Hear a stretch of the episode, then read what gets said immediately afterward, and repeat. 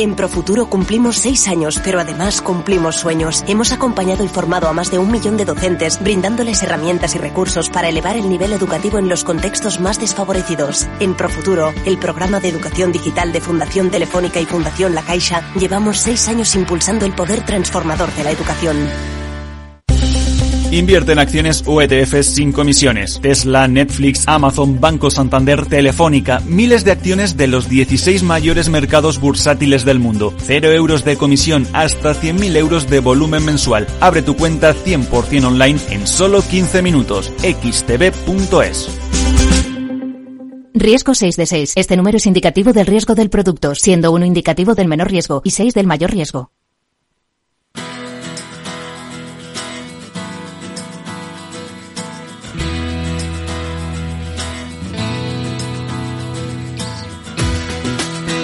Después del trabajo, After Work, con Eduardo Castillo, Capital Radio.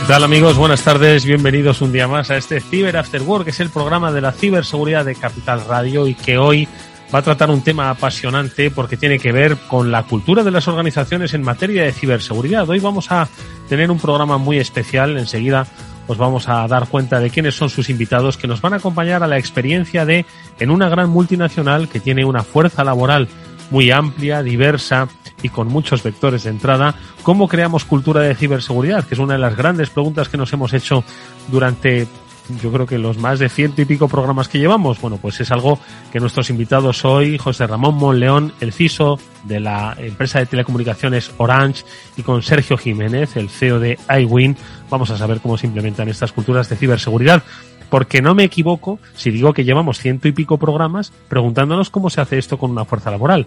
Seguro que una muy buena idea tienen ya Mónica Valle y Pablo Sanemeterio, a los que ya paso, como siempre, a saludar. Mónica, ¿qué tal? Muy buenas tardes, ¿cómo estás? Muy buenas tardes, pues muy buena introducción, como siempre, Eduardo, de un tema que es fundamental, porque como hemos ido viendo en todos estos programas, como decías, tenemos tecnología para ayudarnos a defendernos de esas amenazas que están ahí constantes intentando atacarnos, pero esa concienciación al final, el usuario final, nosotros somos los que tenemos la última palabra, por así decirlo, los que hacemos ese clic, los que introducimos las credenciales donde no debemos a veces o los datos bancarios, la información confidencial, etcétera, y tenemos que saber cuándo podemos hacerlo y cuándo no. Y para ello hay que tener esa cultura de seguridad. Efectivamente, efectivamente, Mónica, tú lo has dicho, además es que está en nuestras manos. No solo es que está en nuestras manos, es que está en nuestro dedo, en ese clic.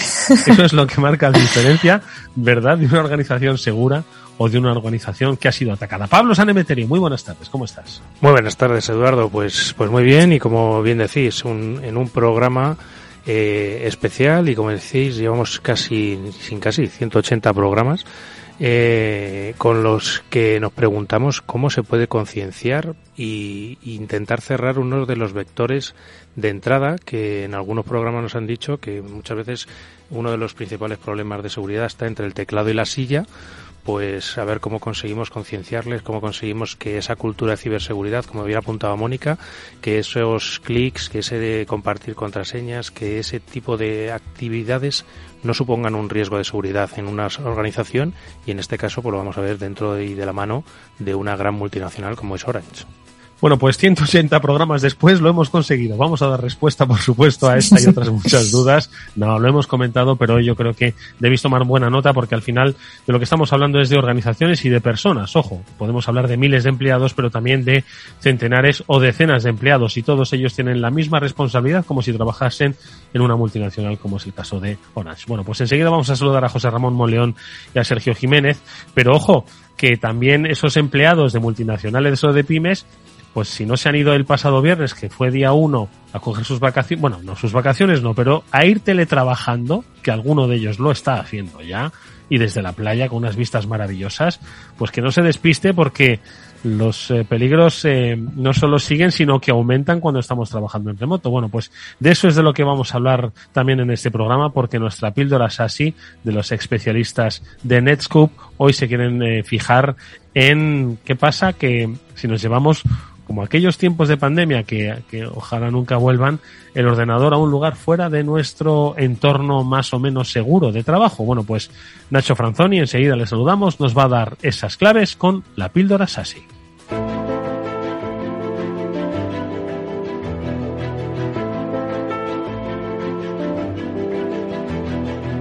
Bueno, y quién pudiese, Pablo, Mónica, coger el ordenador e irse a trabajar delante de la playa. Durante el año pasado yo creo que todavía colaba. Hoy lo del presencialismo seguro que no te dejan mucho. Pero bueno, aún así hay empresas que todavía, y más en estos tiempos, ojo que está repuntando un poco la incidencia, vuelven nuevamente a enviar a sus trabajadores a casa y hay una, pues una percepción de que, bueno, podemos, eh, como ya lo aprendimos en pandemia, seguir trabajando, pero ojo, no bajemos la guardia. De eso hablamos hoy con Nacho Franzoni. Nacho, ¿qué tal? ¿Cómo estás? Buenas tardes. Un placer verte. Hacía tiempo que no te veíamos en esta píldora. Sí, es verdad. Buenas tardes a todos. Eh, un placer como siempre y más aún sabiendo que este es el programa 180. Redondo, programa redondo, ¿eh, Nacho? Son, son muchos programas, ¿eh? Son Tú, muchas Nacho, podrás decir, yo estuve en ese programa en el que por fin tocaron el tema de la concienciación. También podré decir que yo no soy uno de los afortunados que está en la playa trabajando, aunque la tengo cerca, pero no soy uno de esos, de esos No afortunados. eres, no eres. Pues vamos a ver qué problemas entraña el estar trabajando desde ahí.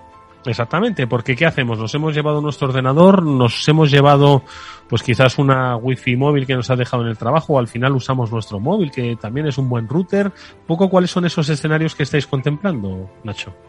Claro, cada temporada tiene como sus problemas, ¿no? El problema del verano es claro que los usuarios se van fuera. Mm, Como bien dices, dejan de estar en un sitio refugiado, quizás por tecnología, a ya no teletrabajar, sino trabajar desde lugares, eh, ya no solo desde la playa, sino lugares peligrosos. Y me vengo a explicar que uno de los grandes problemas que hay es que cuando estamos fuera nos solemos conectar a redes públicas, a redes wifi de los hoteles, de, pues, no sé, de, de bibliotecas, de donde sea, sitios públicos.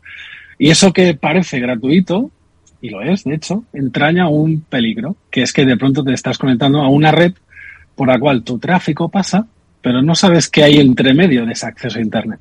Y aquí queríamos explicarle a todos los oyentes, la primera, la primera recomendación ya de saque es, no lo hagáis, no os conectéis a sitios que no confiéis, aunque parezca, oye, la red del, del hotel 5 estrellas donde estéis, no lo hagáis. Eh, Suele ser un problema de conectividad muy claro. Pues fíjate, aquí- Nacho, perdona que te interrumpo, porque yo creo que es lo primero que hacemos todos los que llegamos sé. a un hotel. No sé si de cinco estrellas, ojo, que eso ya es para los niveles de Pablo, por ejemplo, de Mónica, pero, eh, pero es lo primero que hacemos y además entendemos que, ah, pues venga, la wifi del hotel. Claro. Sí, con esto no quiero decir, oye, que, que no haya, Sí, sí, que que las redes de los seguro, hoteles son, ¿no? son, son seguras, pero suelen ser redes que los propios atacantes utilizan esa propia ingeniería social que es que, oye, tú confías, ¿no? En, en una red que además se llama igual que la del hotel. Entonces, ¿qué riesgos pueden entrañar? Lo primero es que cuando hay un, hay un ataque bastante común y que, mm, que parezca un poco de película, no, lo, no es muy complicado de hacer, que se llama man in the middle o hombre en medio. Tra- la traducción es un poco mala, pero sería un poco la traducción literal. ¿Que, ¿En qué se basa ese ataque? Pues que cuando yo me conecto a mi eh, a una web bancaria o cualquier web que utilice cifrado, ¿no? Todos pensamos, ah, yo me conecto a una web que está cifrada, aunque me conecte por un sitio público, estaré a salvo. No es verdad. El man in the middle lo que hace es interponerse entre el usuario y ese recurso que está en Internet, con la capacidad de poder ver tu contenido en claro. ¿Cuál es el riesgo? Pues ya lo podéis imaginar. Si me conecto a la web de mi banco, pues que puedan ver el texto, puedan ver mi PIN, puedan ver mis contraseñas cuando me conecto al Office 365 de la compañía, por ejemplo, o a mi un Hotmail. Por ejemplo, suelen ser ataques que cuando pensamos, ostras, ¿cómo me han podido vulnerar o cómo me han robado la, contraseña si no, me, he hecho ningún clic a ningún sitio? Bueno, sí, el clic igual no era un link, pero sí era una red wifi, en este caso de, poca confianza. O sea que eso es un entorno pues eh, muy habitual, que es conectarnos a una red que no necesariamente tiene que ser eh, insegura, porque al final, oye, todos se proveen de servidores y de servicios de, de, telecomunicaciones pues correctos, pero nunca sabemos quién puede estar intermediando entre, entre medias. ¿Qué otros escenarios, Nacho, nos podemos encontrar en este eh, preverano? Bueno, luego el otro problema que hay es, bueno, ¿y, cómo securizo esto? ¿no? ¿Y, y cómo hago? Porque al final pensamos, va, los usuarios pueden estar en un territorio más o menos controlado, pero ¿y cuando esos usuarios se dispersan en, en el, en el mundo? Es decir, Mm. eh, ¿quién, ¿quién ahora no tiene ganas de irse a, yo qué sé, em, por poner los dientes largos a alguien a Japón, a, A Bali. si quiere ir a Sudamérica, a Bali? O sea, yo creo que pagaríamos lo que fuera por estos sitios ahora mismo, ¿no? Entonces, el hecho de conectarnos a estos sitios dificulta una cosa que es cómo protejo a ese usuario. ¿Cómo hago para que esté donde esté el usuario, esté donde esté su dispositivo? Ya no hablo, insisto, ya no hablo de un territorio más o menos centralizado, sino, oye, súper distribuido, como puede ser las vacaciones. ¿Cómo hago para securizarlo? ¿Qué, ¿Qué hago? ¿Le llevo, le digo al usuario que en su maleta se ponga un, equipo y que cuando se conecte a internet lo ponga entre medio para securizar? Eso no, no casa mucho, la verdad.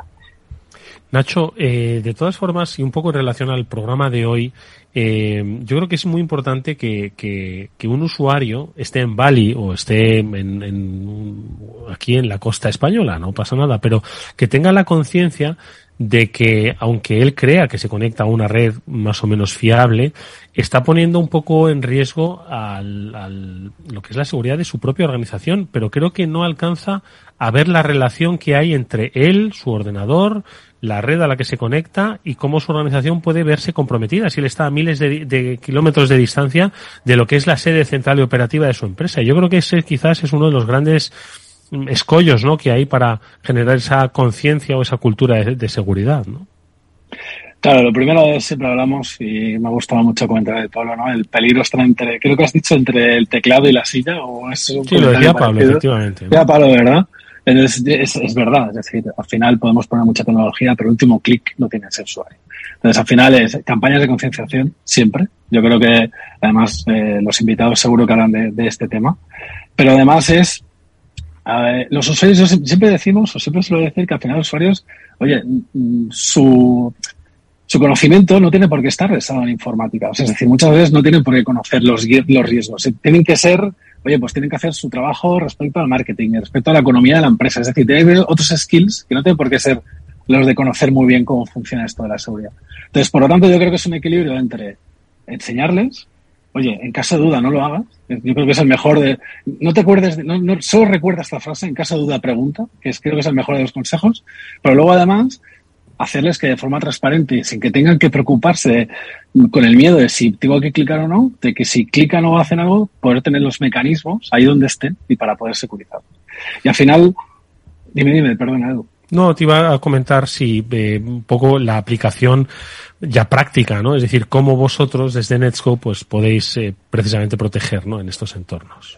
Claro, lo primero es, el primer, eh, empiezo por el final, ¿no? ¿Cómo hago para que esté donde esté? Esté en cualquier lugar del mundo. Pues mira, yo creo que uno de los grandes diferenciales de Netscope en este caso es lo que nosotros llamamos New Age, que nosotros es cómo nuestra red está, está distribuida por el mundo. A día de hoy tenemos 60 puntos 60 puntos que se basan en 7 en Sudamérica, por ejemplo, tenemos más de 10 en Asia o más de 10 en Europa. Y además, y no sé si otros compañeros lo han dicho anteriormente, pero quería anunciaros de que en Barcelona tenemos un nuevo centro de procesamiento. Es decir, contábamos con uno, que era Madrid, genial, pues ahora tenemos un segundo y eso está, la verdad es que está genial, además de poderlo anunciar. Eh, hace ya dos semanas que está habilitado un nuevo centro en Barcelona que nos aporta varias cosas. Pues nos aporta, oye, pues muy alta disponibilidad dentro del país, ¿no? Resiliencia, que siempre hablamos en seguridad, ¿no? Y en conectividad. Y segundo, pues más capacidad. Oye, pues si en vez de estar todos los usuarios de España concentrados en un punto, o sea, están en dos distribuidos. Pues oye, eh, la verdad es que es una super noticia, estamos muy, muy, muy contentos. Y ya no solo por Barcelona, sino, bueno, pues Barcelona es una más de esas 60 puntos, uh -huh. que ya sabéis que esté donde esté el usuario se va a conectar al punto más cerca. Punto número uno, ¿no? Pero eso también a veces también la seguridad no siempre va de la mano de la experiencia del usuario y de esta forma la podemos garantizar. La segunda y no menos importante es, oye, pues nosotros, por ejemplo, tenemos un mecanismo muy, muy, muy, muy, muy tonto que dice que, oye, si detectamos un man in the middle, por ejemplo, entre el usuario y Internet, podemos hacer que ese usuario deje de tener Internet por seguridad. Es un mecanismo un poco llevado al extremo, ¿eh? quizás no sería la mejor de las, de las opciones, pero para que vea la gente de que muchas veces la tecnología sí que permite, eh, en el peor de los escenarios, poder, uso, poder proteger a ese usuario y las credenciales, ¿no? Que siempre hablamos. Oye, ¿qué quiere el atacante? Pues querrá mi Excel de gastos. Pues no, que quiere las credenciales para acceder a dónde? Al Office 365 de la compañía. ¿Por qué? Porque ahí está el dato, ahí está ese oro, oro digital, ¿no? Oro líquido que todo el mundo quiere, pues ¿para qué? Para hacer cosas como ransomware o exfiltración de información, etc. 60 puntos en todo el planeta, así que si Pablo se nos quiere ir a Bali, que sepas que tendrás un punto cercano por el que securizar tus comunicaciones y evitar esos hombres en el, en el medio. Nacho Franzoni, como siempre ha sido un placer escucharte. Gracias por estas recomendaciones que desde Netscope nos habéis traído ahora que nos vamos a volver a conectar en remoto, ojalá sea mirando al mar. Un fuerte abrazo, cuídate mucho. Un abrazo a todos. Vamos nosotros con noticias.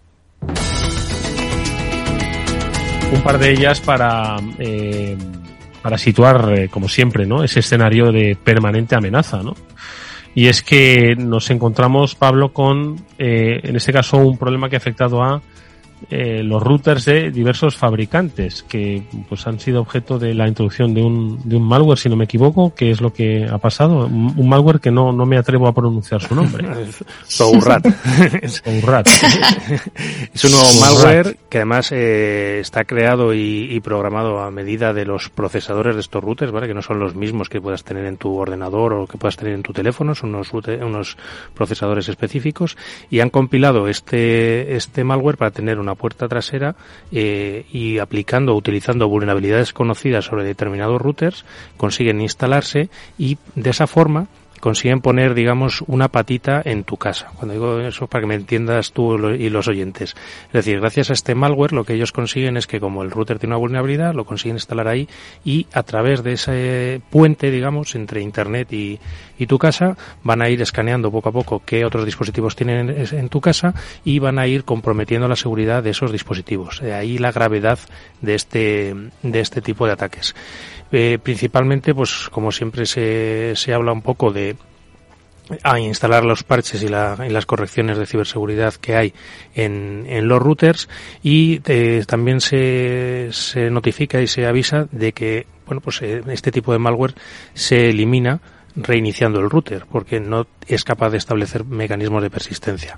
Pero eh, aunque reiniciemos todos los días el, el, router de casa, estaría bien actualizarlo para cerrarle la puerta con la que se, se instala. Oye, Mónica, en este sentido, eh, uno piensa que cuando hizo y diseñó ese router, pues lo hizo pensando en, en la mejor de las eh, garantías de seguridad, ¿no? Eh, sin embargo, pues se tiene que hacer una lectura permanente, ¿no? Porque siempre hemos dicho que los malos pues van mucho más rápidos, ¿no? Y están, como quien dice, al caer de, de las, de las novedades y las innovaciones, ¿no? ¿Qué reflexión un poco te, te hace tener a propósito de lo que nos cuenta Pablo?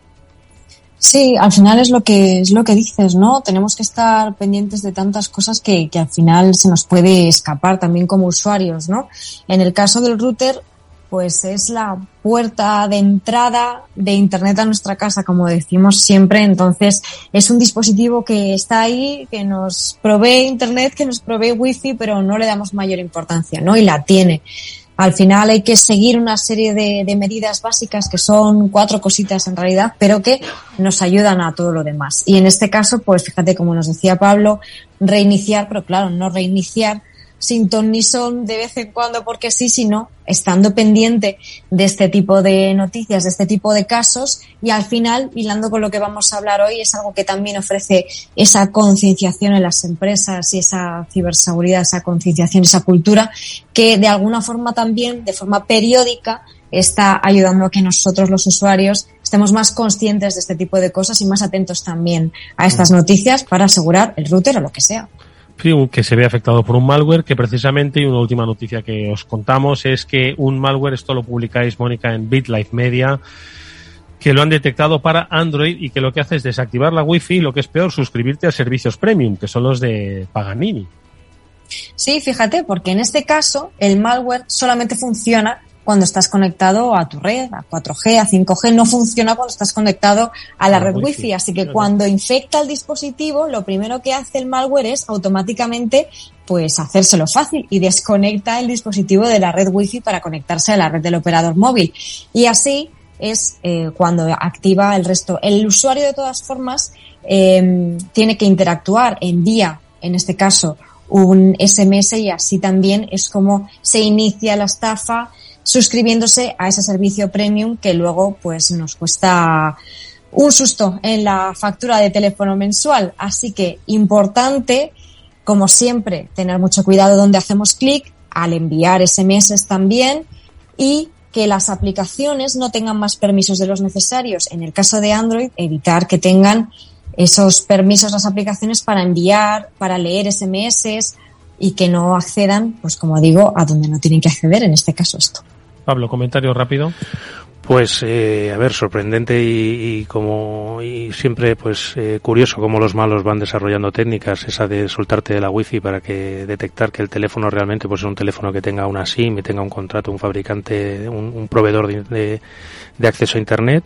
Y en este sentido, pues, como bien decía Mónica, cuidado con lo que se instala, estar pendiente de los enlaces y siempre digo, eh, hablar con las operadoras de telefonía para que bloqueen los esos servicios de SMS Premium y derivados para que no te lo carguen en la factura bueno, pues ahí están las recomendaciones. Ojo, muchísimo cuidado que esto deshabilita la wifi y muchas veces en nuestra 4G o 5G nos sentimos precisamente como al contrario de lo que decía Nacho Franzoni, ¿no? Dice, como no estamos en una red pública, bueno, pues estamos, bueno, pues ojo que también se esconde ahí detrás. Bueno, pues de esa cultura de ciberseguridad vamos a hablar ya con nuestros invitados. Les saludamos enseguida. Están con nosotros José Ramón Monleón, están con nosotros Sergio Jiménez.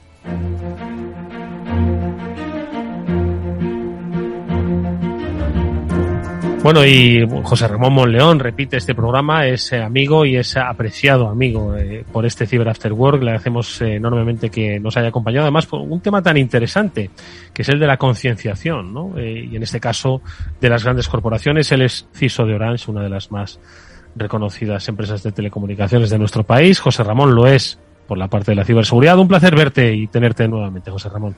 Hola, buenas tardes a todos. Muchas gracias, pero primero por, por permitirme estar otra vez con vosotros. Sabéis que es un placer para mí y, bueno, entre amigos, pues bueno, todo es más sencillo de, de, charlar y de comentar.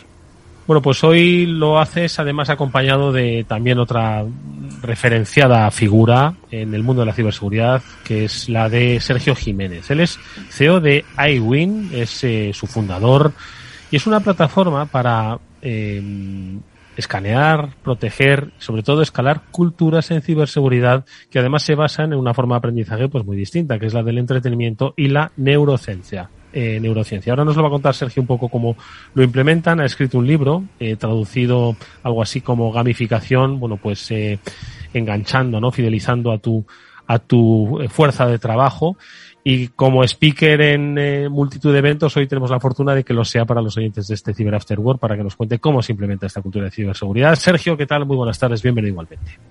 Hola, muy buenas tardes a todos. Muchísimas gracias, como decía José Ramón, por, por este ratito que nos habéis invitado a, a charlar sobre cultura ciber. Es un placer, Sergio, que estés con nosotros, porque Pablo, por situar un poquito eh, la conversación que vamos a tener con José Ramón, con, con Sergio, eh, lo hablábamos al principio, ¿no? Es, es difícil concienciar a organizaciones que además pues son, tienen muchísimas funciones, tienen miles de empleados, cada uno tiene accesos diferentes, pero al final todos pertenecen a esa misma organización que puede estar en riesgo. Totalmente, Eduardo. Además, eh, es complicado muchas veces en, en, organizaciones de tamaño medio, no ya, no ya de los niveles de, de Orange, sino ya a partir, yo creo, de, de 200 trabajadores. La, las partes de formación y de concienciación se empiezan a, a complicar. Eh, imagínate en una compañía del, del, tamaño de Orange que tiene presencia en múltiples países, empleados todos los que quieras y alguno más, y además que entran y salen. Es decir, yo que, la rotación de personal es algo que, está al orden del día en prácticamente todas las organizaciones. Entonces, una persona que entra nueva le tienes que volver a hacer toda la formación desde el principio para que esté bien concienciada y, entienda bien los riesgos a los que se expone con una herramienta tan básica de trabajo que se da siempre a todos los eh, trabajadores de una organización, que es un correo electrónico, que es, si no lo sabes usar bien, es una puerta abierta a todas las infecciones. Oye, José Ramón, eh, porque en Orange ahora mismo, Orange España, eh, no digo en todo el mundo porque entonces los ceros se nos van, ¿no? Pero ¿cuántos empleados estáis? Pues más de 4.000, 5.000. Alrededor de 4.000. 4.000, ah, claro. Gestionar esa, esa cultura de ciberseguridad, eh, no te quiero ni preguntar cómo es el día a día, ¿no? Bastantes informes de, de incidentes soléis recibir las multinacionales como para ahora fijarte en cómo logramos esa cultura, cómo lo hacéis, cómo, cuál es el punto de partida. Vale, nosotros llevamos varios años haciendo campañas de concienciación y bueno, queríamos hacer algo diferente este último año, ¿vale? Y nos planteamos tres premisas. La primera era quitar un poco el San Benito de que el usuario un poco es el eslabón más débil y darle más empoderamiento, o sea, no ponerlo al usuario, porque queremos que también sea, al usuario muchas veces se le pone a los pies de los caballos y por eso al final acaba siendo, digamos, el, el que depende de dar un botón, ¿vale? Cuando las empresas todas tenemos de muchas soluciones de seguridad y si el usuario da el botón y si se carga un malware, eh, no solamente no ha funcionado el usuario, sino las medidas de seguridad que tienen asociadas, con lo cual eso de ponerlo en el eslabón más débil, mm, bueno, no solamente es el clic, sino es un conjunto de factores los que producen eh, ese error, ¿vale? Añadido al error humano. Con lo cual, lo que nos planteamos es poner a, al empleado en una, en una parte de empoderamiento, o sea, como herramienta principal, igual que, que los elementos que tenemos de ciberseguridad. El segundo punto, tener en cuenta que no todos los usuarios están eh, correctamente preparados para manejar las herramientas que muchas veces una empresa pone a su disposición. Porque, como ha comentado antes Pablo, puedes estar en el área de finanzas, puedes estar en otro área, pero al final te toca gestionar o, o utilizar herramientas que requieren un conocimiento, pues bueno, en algunos casos bastante, bastante avezado dependiendo de la función. Y luego el último, eh, dentro de la campaña, era también tener en cuenta la hipersaturación de contenidos que tiene ahora mismo cualquier persona y más un empleado. O sea, no están solamente los, eh, las campañas que lanzamos desde, desde ciberseguridad, sino que están las campañas de recursos humanos, las campañas de otras áreas. Hay una serie de, digamos, de, informaciones dentro de una compañía, dentro de los boletines que llega a la compañía, en el cual tienes que luchar también pues, por ese titular, ese hueco dentro de, de, los diferentes mensajes que llegan al empleado y que el empleado tenga y le llame la atención. Esas son las tres premisas que queríamos salvar y que creo que hemos eh, logrado realizarlo por lo menos en los primeros seis meses de campaña. Porque José Ramón, lleváis seis meses de, campaña. y ¿Cómo está siendo la recepción por parte de los usuarios? ¿Están, eh, ¿están mejorando de seis meses a esta parte? A ver, eh, lo que hicimos al principio es, lanzar a la campaña con, con, el, con el producto de iWin, con Firewall, ¿vale? Y con eh, empoderando al usuario, indicándole que el usuario era nuestro mejor firewall un empleado bien formado es el mejor firewall o elemento de seguridad para una compañía. Con lo cual, eh, la campaña que hicimos de lanzamiento, pues bueno, nos además marcamos eh, una meta de, bueno, eh, como he dicho, son tres, cuatro mil empleados y nos propusimos que los cuatro mil empleados intentaran hacer el curso en dos meses. Eso era un reto muy importante para poder un poco eh, captar la atención, que el usuario se conectara y realmente lo conseguimos porque el 85% de los usuarios realizaron el curso de formación en los dos meses. Con lo cual, digamos, eh, el primer, digamos, efecto de, entrada, el efecto de, de, ya, de conseguir la atención de, de los empleados surgió. Además, eh, los empleados comentaban entre sí cómo iban, porque además, eh, eh, bueno, no lo voy a contar ahora un poco mejor eh, aquí Sergio, eh, Firewall lo que es realmente es un, juego de eh, es un juego de rol en el que el usuario es el centro de, ese juego. O sea, el usuario se siente no partícipe, sino que el que va solventando o resolviendo los problemas. Y bueno, me estaban comentando el otro día, porque lo presentamos esto en Cyberworld, eh, que había gente de empleados que tenían hasta propio grupo de, de, WhatsApp donde iban viendo cómo iba cada uno contestando y la competición y los puntos que lograba cada uno. Entonces, cuando tú tienes una campaña mm, que en los primeros dos meses tienes a, a tus empleados pendientes de, del scoring que están sacando dentro del juego, pues la verdad es que pues eh, ya te das cuenta de que está surgiendo el efecto que estabas buscando. Eso es lo que más nos llamó la atención. hay, hay curiosidades y luego, sobre todo, eh, lo que te permite este juego de que es muy parecido, como nos ha dicho algún usuario, como ver una serie de Netflix. O sea, te permitía verlo por capítulos, lo podías hacer desde casa y la verdad es que enganchaba bastante. Mónica. Pues totalmente de acuerdo contigo, José Ramón, que al final los usuarios eh, tienen que ser el, el, cortafuegos, ¿no? Al final se ponen las herramientas, eh, se evita el phishing al máximo posible con, con todas las soluciones de las que disponemos, pero el usuario es el que decide, el último que decide si accede a ese enlace, si descarga un archivo adjunto.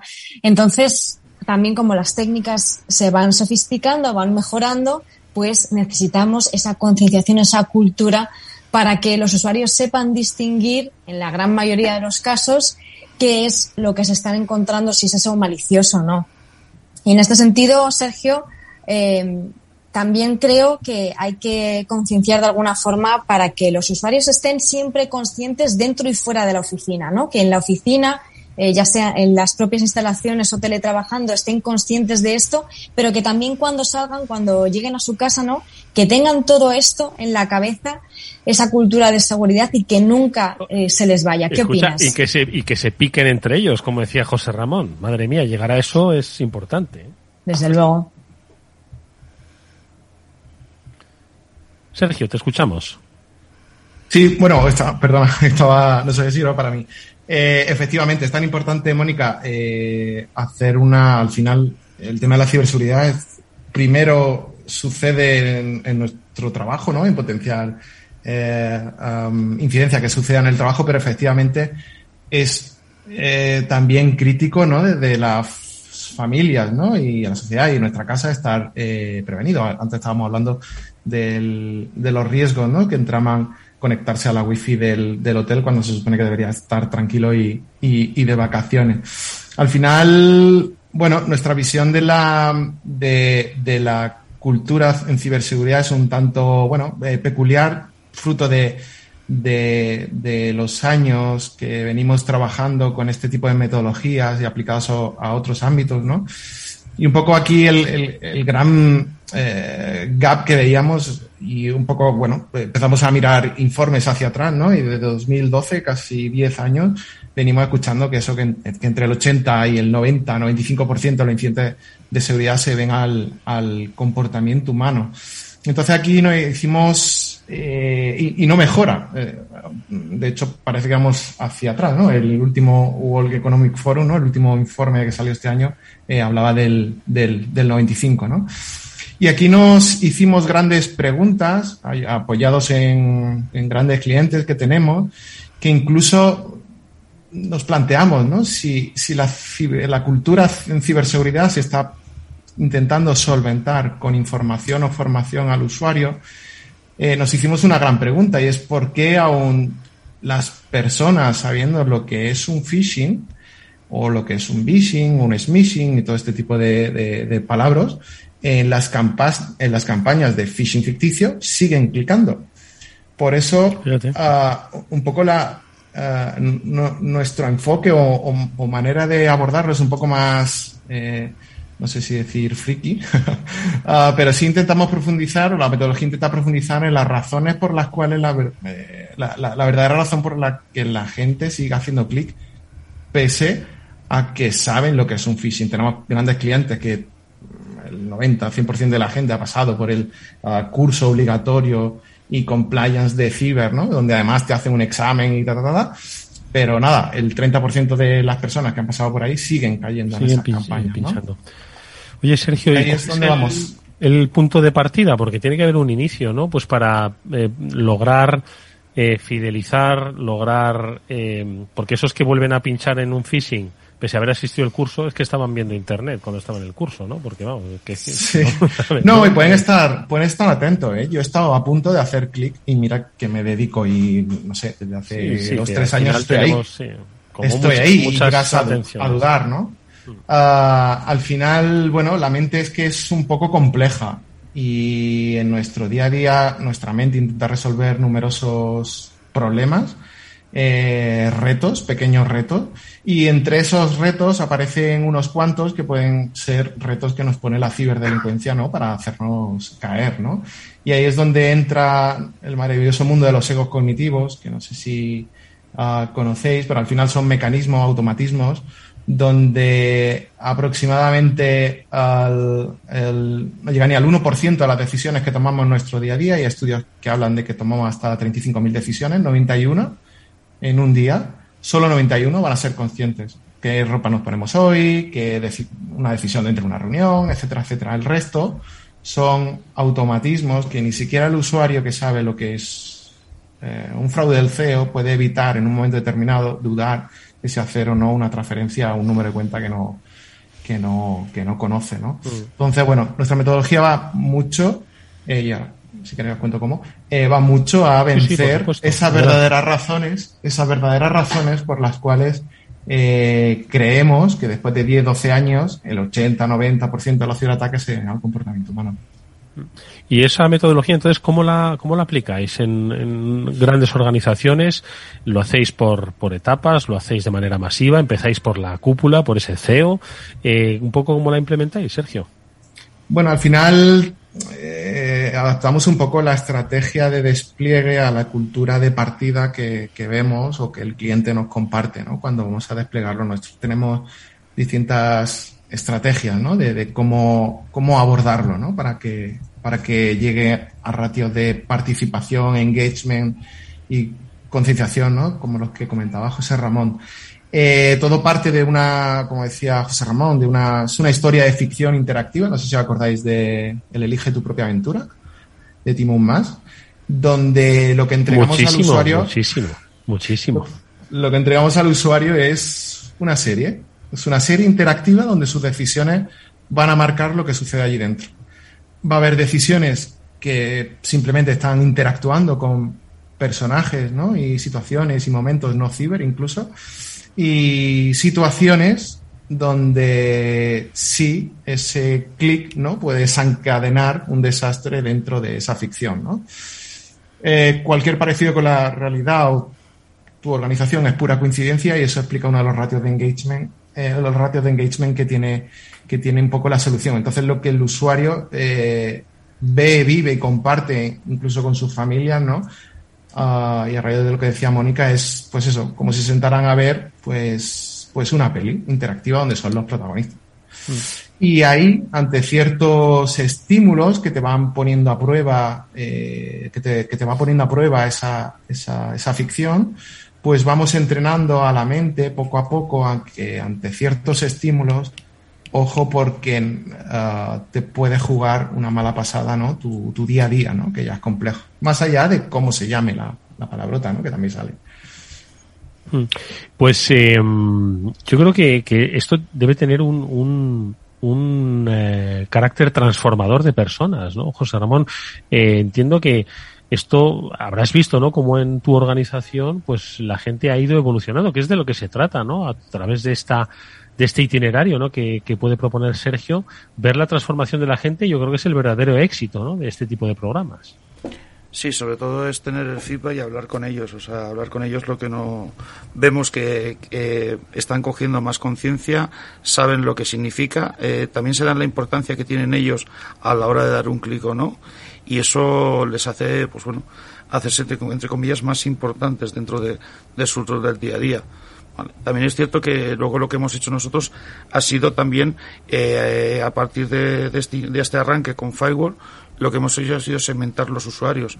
Hemos hecho contenidos genéricos para toda la organización, pero a continuación lo que hemos hecho es segmentar por cada una de las áreas y teniendo en cuenta los mayores eh, amenazas que existen en cada una de ellas.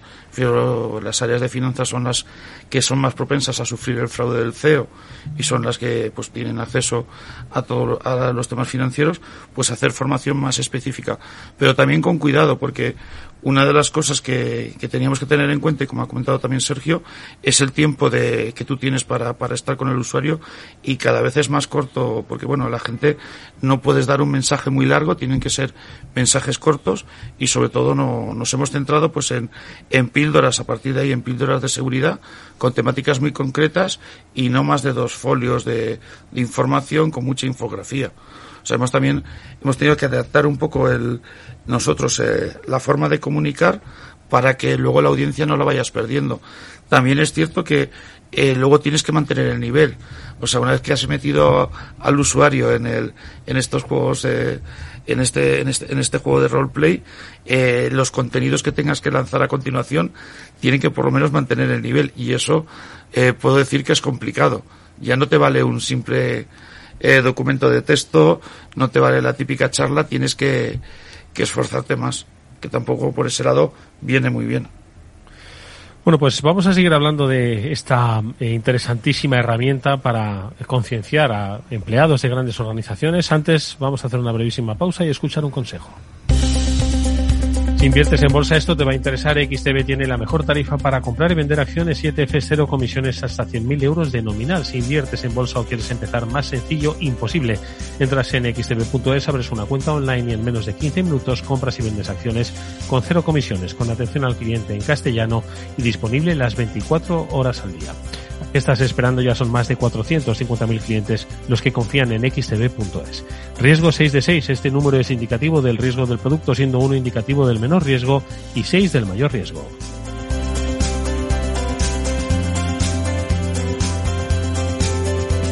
After Work con Eduardo Castillo. ¿Qué es ir más allá? Con Arval podrás llegar donde te propongas de la forma más sostenible y asegurar un mundo mejor contribuyendo a la seguridad en carretera, al futuro de las ciudades y a la calidad de vida. Ser responsable sin tener miedo al liderar el cambio. Arval, la transición energética arranca aquí. Más información en arval.es. Eduardo Castillo en Capital Radio. After Work. Bueno, pues seguimos en este programa. Estamos con invitados especiales hoy, José Ramón Monleón, el CISO de Orange, con Sergio Jiménez, CEO de IWIN. Estamos viendo cómo ayudar a las grandes organizaciones a que sus numerosísimos empleados, de una manera didáctica, de una manera eh, muy eh, racional y razonable, entiendan la importancia de que ellos forman parte de la ciberseguridad. Pablo. Sí, y además es que es uno de los, de los retos, yo creo, en, en, ciberseguridad. Me gusta también como lo planteaba eh, José Ramón en el sentido de que en lugar de ponerles como el eslabón más débil, muchas veces igual hay que ponerles como esa última herramienta de, de protección para una organización en la que te han fallado todas las medidas de, de, seguridad y ellos son los que ponen esa parte de componente humano, componente inteligente que van a ser capaces de, de frenar un ataque. Y les quería preguntar un poco, pues, por, por ver si en ese periodo de dos meses, eh, tres meses, han visto que, haya progresado este el, comportamiento de las personas al principio y al final de, estas pruebas, si han mejorado los resultados globales de, de Orange. Y la otra cosa que les quería preguntar es un poco el engagement con, con la parte de recursos humanos de, mm, Orange. Porque, si me permites, Pablo, esa primera la, se la vamos a lanzar a Sergio, ¿no? Porque al final él tiene que medir, ¿no? Y entiendo que esa eh, segunda va para José Ramón por el tema de recursos humanos. Sergio, ¿cómo medimos ¿no? que está teniendo eficacia el, programa que estamos haciendo? Bueno, todo depende un poco de la, esa estrategia de despliegue dentro del programa anual eh, ciber de, cada, de cada organización. En el caso concreto de, de Orange, eh, Firewall principalmente se utilizó como super assessment inicial de un programa de concienciación más a medio y largo plazo, ¿no? Em, Firewall, una de las capacidades más interesantes por lo que nos dicen y que, estamos viendo a la, herramienta es que no solo genera contenido adaptativo basado en ficción, que genera engagement, etcétera, sino que con muy poquitos usuarios se generan muchísimas evidencias. En el caso concreto de, de, Orange se generaron esos dos meses alrededor de 210.000 eh, evidencias. Eh, esos son comportamientos, eh, número de comportamientos de usuarios eh, vinculado a riesgos humanos que tiene la organización. Esto lo que nos permitió fue eh, elaborar un mapa de riesgos, de vulnerabilidades humanas, más allá del phishing o del smishing que podemos ejecutarle uh, con, campañas de con campañas ficticias eh, salen 20 tipos de comportamiento y subcomportamiento a lo largo de esa historia de ficción. Y con esta información pues construimos un mapa de riesgos donde básicamente se, se, se utilizó no o se ha utilizado para en dos vías. Uno para llevarle contenido como decía José Ramón, segmentado o, aterrizado al usuario de, oye, tú que te eh, tomaste estas decisiones dentro de Firewall, te recomendamos este contenido, ¿no? A modo de backfix, ¿no? O de, o de parches, ¿no? al, al, al, usuario. Y luego a la organización, que es un poco lo que anticipaba un poco ahí José Ramón, pues, y a todo el equipo de José Ramón, pues lo que nos ha permitido es tener eh, un poco la planificación de qué aspectos y en qué áreas hay que abordar hasta, hasta poder, para ir parcheando ¿no? a cada uno de los usuarios, colectivos ¿no? y áreas que conforman, que conforman el, el proyecto. Concretamente, en el caso de Orange va a haber una iteración, ¿verdad, José Ramón? Eh, en el mes de octubre, con motivo del mes europeo de la ciberseguridad, donde va a haber una gran final y donde los usuarios van a vivir un, un firewall eh, hecho, bueno, eh, que tenemos preconstruido para formatos en el que mucha gente juega a la vez, ¿no? un día y a una hora por hacerse con eh, una exposición en un ranking y una serie de, de, premios, ¿no? Ahí donde, realmente donde vamos a tener el photo finish en este mes de octubre, vamos a tener cómo, cómo arrancó la organización, vamos a tener el photo finish, todo lo que hemos hecho entre medias, para saber, ¿no? Y poder tener eh, esa comparativa, ¿no? De cómo evolucionó, eh, cómo evolucionaron los, los usuarios con, con el programa. José Ramón, y el eh, asunto al que hacía referencia Pablo, ¿no? Ese engagement con recursos humanos, porque al final esto es movilizar, ¿no? A, a, a lo que son los recursos, las personas, ¿no? Dentro de la compañía, un poco cómo se trabaja, porque al final entiendo que son muchos frentes, ¿no? Los que tiene que lidiar recursos humanos. Un saludo para todos los departamentos de recursos humanos, que desde aquí os entendemos, ¿eh? Siempre. Pero son muchas cosas con las que tiene que lidiar. Esta es una más, como parte además de los planes formativos. ¿Cómo lo hacéis desde Orange? Bueno, la verdad es que ha sido muy bueno porque hemos montado un, equipo conjunto entre ciberseguridad y recursos humanos, con lo cual ese equipo conjunto ha sido el que ha estado trabajando en todo el plan de concienciación y la verdad es que ha sido, vamos, el trabajo ha sido muy bueno eh, tanto por parte de unos como de otros. Mm, ha funcionado bien. Recursos Humanos, además, le ha gustado mucho, sobre todo la parte novedosa de diferente de cómo lanzaron la típica campaña de concienciación. ¿Vale? Ha sido muy novedoso y además, la, sobre todo, ha sido el que más le, le ha gustado la forma de realizarlo. Y luego, pues bueno, mm, ha sido muy, un trabajo muy, muy bueno. Yo lo calificaría bueno y satisfactorio.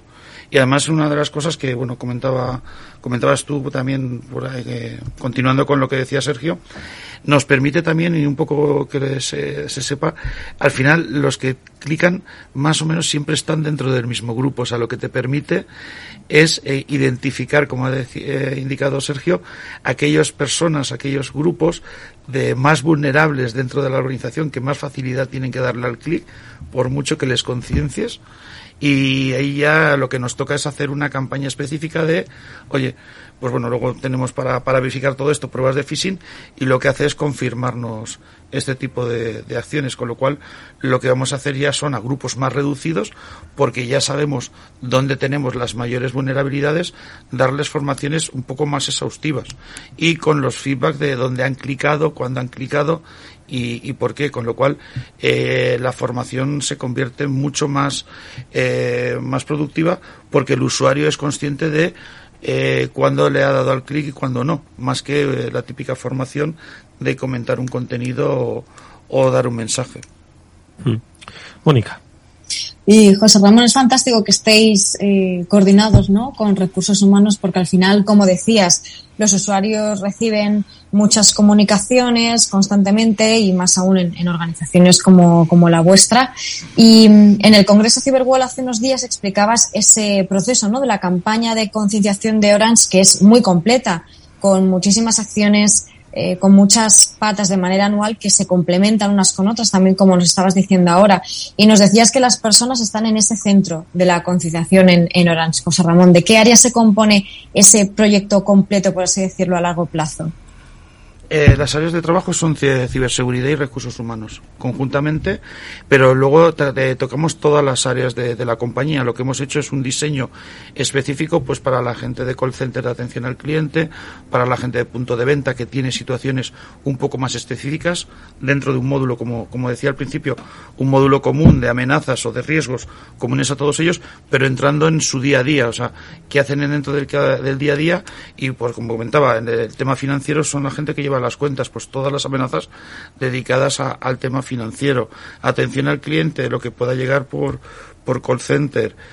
Hemos ido adaptando cada uno de los mensajes, hemos revisado cada una de, de las formaciones, además formaciones cortas de, de no más de dos horas eh, para que para que puedan ser conscientes y luego manteniendo también un poco eh, no solamente estos dos meses sino eh, poniendo pruebas a los usuarios pues no solamente pruebas de phishing sino también introdujimos una prueba del juego del calamar ¿vale? Lo que hicimos fue distribuir tarjetas por los vending de la compañía, simplemente eh, lo que tenía era un QR al otro lado con los iconos del juego del calamar y lo dejamos estas tarjetitas por, distribuidas por la pues por los vendis de la, de la compañía. Lo curioso fue ver que, bueno, detrás eh, con este QR llegabas un vídeo en el cual el vídeo te, pues bueno, te decía que había sido hackeado, de forma resumida. Lo peor de todo, bueno, lo que nos dimos cuenta es que eh, las tres primeras horas de, de, dejar las tarjetas eh, ya había más de 80 personas que habían accedido a, la, a, ver el vídeo. Con lo cual, algo tan sencillo, tan, tan simple como dejarte una tarjeta con un QR, pues eh, fijaros la facilidad que tiene la gente para, para conectarse y luego sobre todo lo que hacemos es eh, coordinarnos eh, como, como comunicación interna para sacar la píldora asociada, o sea, que la gente vea lo que ha pasado realmente, que vea el número de personas que han clicado y eso también genera bastante comentario porque más o menos todos los todos los empleados han visto la tarjeta, han visto el vídeo si no han clicado o lo enseña un conocido. Me refiero que al final tienes que llevarlos a unos terrenos más prácticos que teóricos. Y eso ayuda bastante. 30 segundos, eh, Sergio, nos quedan para que nos cuentes pues que hay esperanza, que el ser humano eh, es capaz de aprender y tú, como experto en neurociencia, no sé, en 30 segundos, ¿has visto el cambio verdadero? ¿Qué es lo que más te ha dejado satisfecho tras estas experiencias en empresas? Bueno, eh, hay dos puntos. Ahí el primero, lo que más satisfecho nos deja son los comentarios que que los usuarios dejan a José Ramón, ¿no? A través de canales formales e informales sobre cómo lo han vivido y un apunte que hace José Ramón es que, y que ya no, nos va bien, ¿no? Que, y, y, ahora qué, ¿no? Ahora ya que he hecho esto, uh, ¿cómo, ¿cómo continúo, ¿no? Para seguir a la altura. Y ahí estamos eh, trabajando. Y luego, efectivamente, eh, la mente es maravillosa, la ciudad es maravillosa y, y siempre hay esperanza. Nosotros nos hemos propuesto que, que ese 80-90% que lleva estancado ahí 10-12 años, empezar a reducirlo pronto, ¿no? Espero que en unos años podamos hablar del de, no sé, el 60, el 50, el 40, así poquito a poco, ¿no? E incluso el 30. Se logrará sin lugar a dudas con la ayuda de especialistas como Sergio Jiménez, el CEO y fundador de iWin, que hoy nos ha acompañado junto a José Ramón Moleón, el CISO de Orange, a los que José Ramón, Sergio, os agradecemos mucho que nos hayáis acompañado. Muchas gracias a vosotros, siempre. Y por supuesto, Pablo y Mónica, un placer este interesantísimo programa que hoy hemos tenido. Hemos, eh, creo que, dado muchas teclas, ¿eh? muchas ideas para otras compañías. Ojalá las apliquen. Moni y Pablo, muchísimas gracias. a vosotros siempre. Pues nos despedimos, amigos, con eh, la eh, gestión técnica de Néstor Betancourt de este programa. Os habló Eduardo Castillo. Nos vemos mañana a las 19 horas en la sintonía de Capital Radio. Adiós.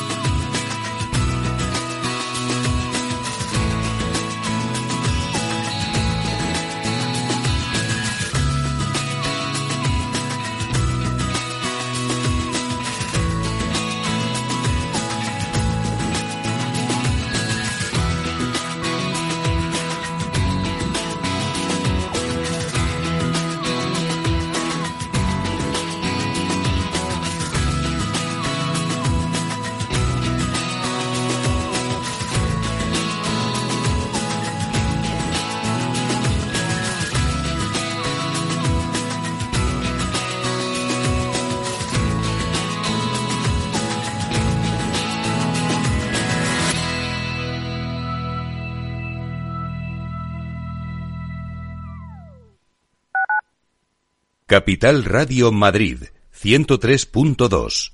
Nueva frecuencia, nuevo sonido. Empresas tecnológicas, escuelas de negocios, sindicatos, organizaciones empresariales, empresarios, formadores y figuras relevantes de las administraciones públicas comparten tertulia todos los martes de 3 a 3 y media en Cibercotizante, un programa dirigido por José Joaquín Flechoso. Cibercotizante, la digitalización desde una óptica diferente. Capital Radio.